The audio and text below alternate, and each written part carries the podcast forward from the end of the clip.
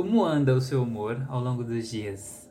Te convido a fazer esse exercício, a prestar atenção, até anotar ao longo aí de uns sete dias como é que anda o seu humor.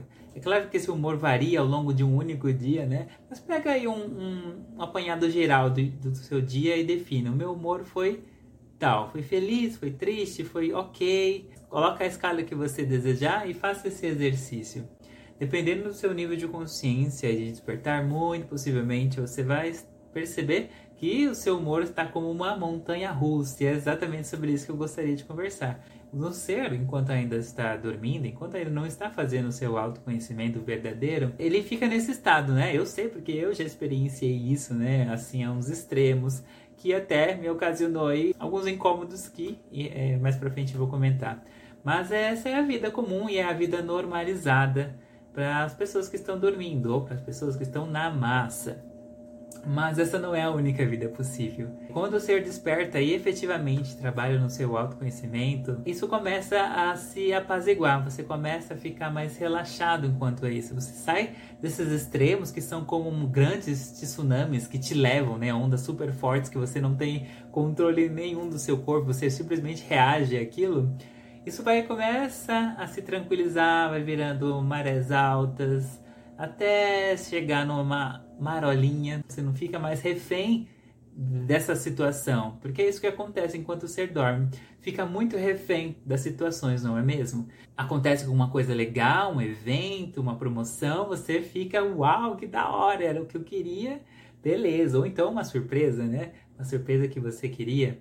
E se acontece alguma coisa do jeito que você não gostaria, que você não queria, aí você fica puto, fica para baixo, fica triste, fica com raiva. Não é assim que acontece? Não é que no meu estado atual de consciência, de despertar, isso não aconteça, né? Essas situações, esses gatilhos de fora não me afetem mas é que afeta muito pouco e em certos casos até não me afeta, né? Como eu comentei aí semana passada sobre a geladeira, né? Onde eu fiquei em paz. E esse é o resultado da sua jornada do autoconhecimento, quando você faz com empenho e dedicação diárias. É isso que acontece, essas ondas, essas grandes tsunamis vão aos poucos se transformando em maré altas, maré baixas, até se tornarem pequenas marolinhas que apenas molham seus pés e você se mantém em paz, independente das situações, nem no extremo de, de, de, felicidade, né, que te gera ali até às vezes um vício, nem num extremo de tristeza, de brigar com as situações. Você muda, logo você está vivendo. Mas beleza, como é que essa mudança acontece no dia a dia? Como é que eu saio desse modo onde eu sinto as experiências como uma tsunami e eu apenas reajo a elas? E sou levado por elas e começo a sentir elas como marolinhas. A tsunami que é sentida por cada ser deriva de crenças que está sendo carregada por este ser.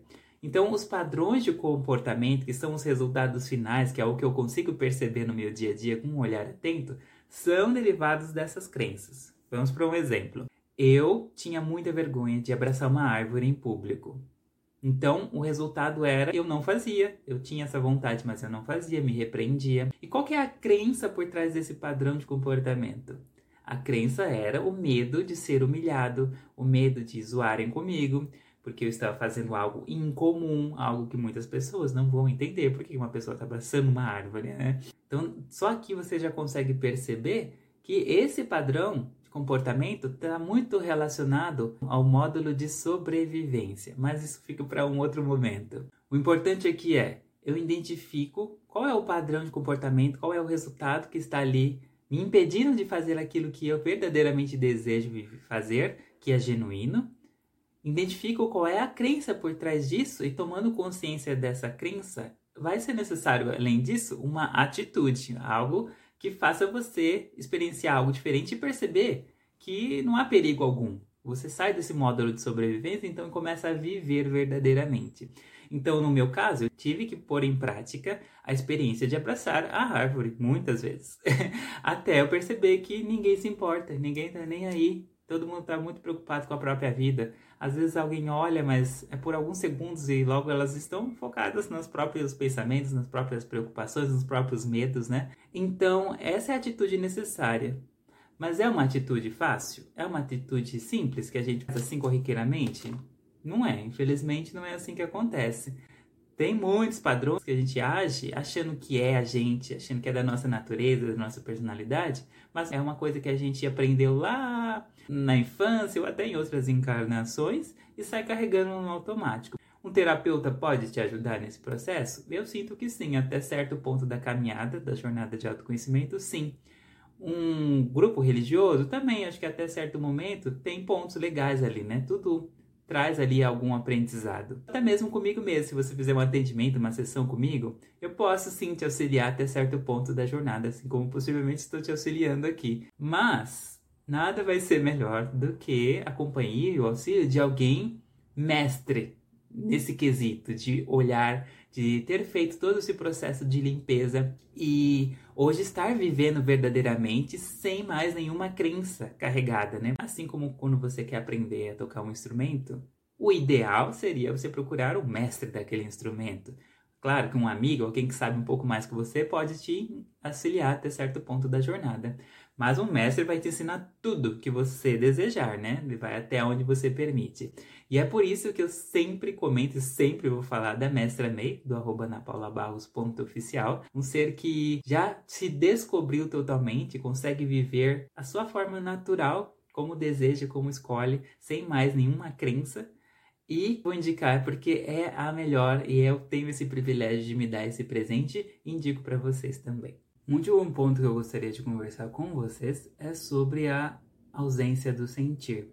Então, eu comentei sobre as tsunamis, que é quando o ser humano sente as experiências de vida de uma forma muito intensa e se deixa levar por elas, e também a experiência com a marolinha, que é quando o ser desperta e caminha na sua jornada rumo à iluminação, e isso tende a se abrandar, as experiências se tornam mais leves, né, não tão dolorosas, e o ser passa a estar mais consciente e presente para viver isso da maneira mais tranquila possível.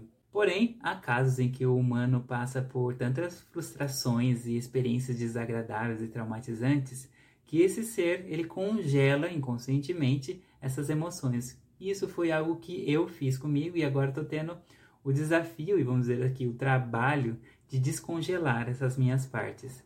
Eu procurei viver relacionamentos amorosos por muito tempo na minha vida, desejava isso como se isso fosse a essência da felicidade para mim. Eu não me via feliz sem viver essa experiência. Só que por tanto peso que eu colocava, né? E por manifestar nessas experiências tanta carência, apego, ciúmes, possessividade, enfim, tudo de desagradável, eu me achar tão horrível sentindo tudo isso e sofrer realmente com todas essas emoções que eu não sabia lidar. Em algum certo momento da minha jornada eu congelei essas partes minhas para eu não sentir mais isso, como um instinto de proteção.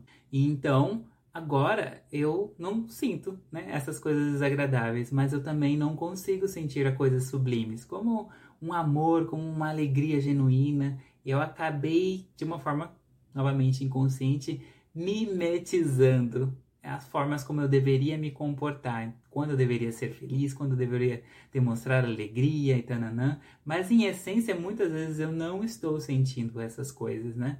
E eu tô tendo que fazer esse trabalho, porque por muito tempo eu quis viver um lado só da vida, somente as coisas gostosas. E eu acho que isso é um movimento muito comum, né, nas pessoas.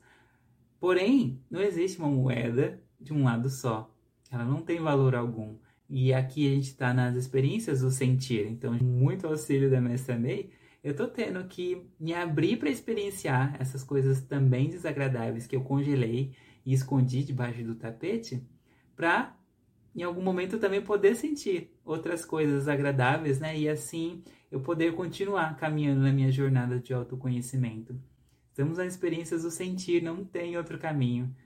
Eu posso agir como um robô e viver assim, ou na verdade sobreviver assim para o resto dessa encarnação, ou posso fazer essa escolha consciente de olhar as minhas sombras e eu convido você ao mesmo. E é isso, digníssimos. Eu desejo que essas partilhas que eu fiz aí durante a semana e agora compilado aqui no podcast tenham lhe auxiliado ou lhe auxilie de alguma maneira. Adoraria saber se isso realmente impactou, te trouxe alguma reflexão importante para você. Me envie uma mensagem lá no arroba 3 se assim você sentir. E nos vemos logo mais aí semana que vem com uma nova carta da semana. Me diz se você está gostando desse formatinho compilado e nos vemos logo mais, ok? Um grande beijo e até breve.